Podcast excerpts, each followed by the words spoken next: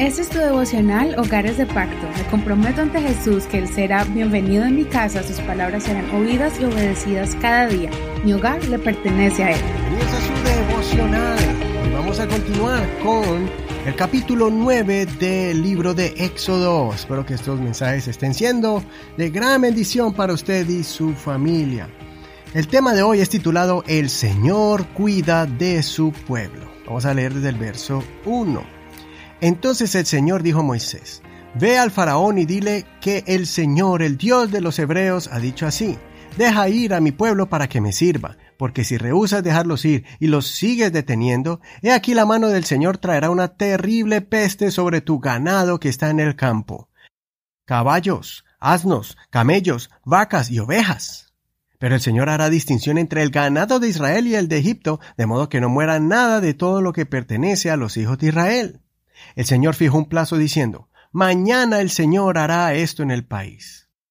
Al día siguiente el Señor hizo esto, y murió todo el ganado de Egipto, pero del ganado de los hijos de Israel no murió ni un solo animal. El faraón envió observadores, y he aquí que del ganado de los hijos de Israel no había muerto ni un solo animal. Pero el corazón del faraón se endureció y no dejó ir al pueblo. El Señor dijo a Moisés y a Aarón, Tomen puñados de hollín de un horno, y que Moisés lo esparza hacia el cielo, en presencia del faraón. Este se convertirá en polvo sobre la tierra de Egipto y ocasionará sarpullido que producirá úlceras, tanto en los hombres como en los animales, en toda la tierra de Egipto. Tomaron pues el hollín del horno y se pusieron de pie delante del faraón. Moisés lo esparció hacia el cielo y se convirtió en sarpullido que producía úlceras, tanto en los hombres como en los animales.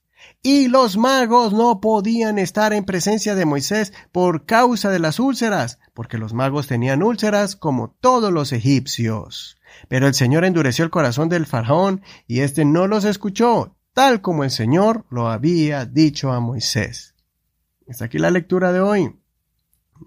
En este capítulo vemos las siguientes plagas. Peste sobre el ganado, úlceras sobre el ganado y las personas, y granizo sobre todo Egipto. No olvide leer todo el capítulo completo para que no te pierdas el orden de estos sucesos. En esta quinta plaga, la de la peste, el Señor marca la distinción entre la bendición que Dios da a su pueblo al protegerlo y guardarlo de la enfermedad, y la maldición para los impíos en enviarles pestilencia, dolores y enfermedades. Es impresionante la forma en que la peste invadió a todo el ganado de los egipcios fueron de gran magnitud las pérdidas materiales y también la inestabilidad que trajo a las familias egipcias. En ese momento el faraón no lo podía creer. Envió mensajeros para confirmar este fenómeno que jamás habían visto. Ningún animal en Israel falleció. Si notaste en la lectura de ayer, cuando la plaga de moscas cubrió a Egipto contaminándolo todo, todo lo que había a su alrededor y fastidiando a los egipcios con su presencia, los magos del faraón intentaron imitar esta plaga, pero no pudieron hacerlo. El reporte que le dan a Faraón es que realmente estas plagas no son producto de un acto mágico, sino que provienen directamente de Dios. Y en este capítulo leemos que en la plaga de las úlceras, los magos y encantadores de Egipto ni siquiera pudieron presentarse delante del faraón porque también les cayó la misma peste de úlceras. Este acto de humillación también marcó la diferencia entre el Dios de Israel que representaba a Moisés y los dioses de Egipto con sus encantadores y brujos. Con cada plaga que Dios enviaba era un golpe humillante para los dioses de Egipto y sus sacerdotes. En este punto, el Señor ya supera el poderío de Egipto y la influencia que sus dioses tenían en la tierra.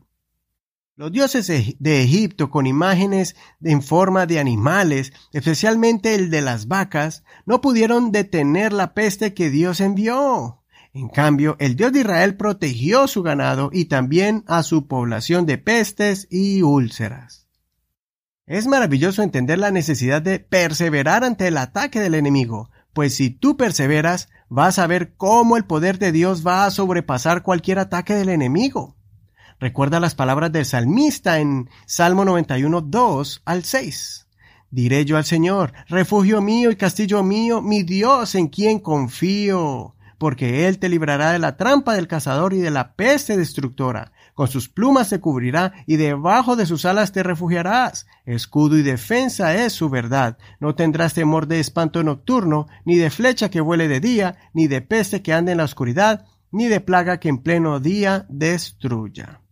También el apóstol Pedro nos enseña a resistir a Satanás. Eso está en la carta primera de Pedro, capítulo 5, verso 9 al 10. Resistan al tal, estando firmes en la fe, sabiendo que los mismos sufrimientos se van cumpliendo entre sus hermanos en todo el mundo y cuando hayan padecido por un poco de tiempo, el Dios de toda gracia, quien los ha llamado a su eterna gloria en Cristo Jesús, Él mismo los restaurará, los afirmará, los fortalecerá y los establecerá. Recuerda siempre que el Señor va a hacer la diferencia entre las ovejas y las cabras, entre sus hijos y los que no son sus hijos, entre su pueblo y el que no lo es. Soy tu amigo y hermano Eduardo Rodríguez. Que el Señor Jesús escuche tu oración y te guarde a ti y a tu familia.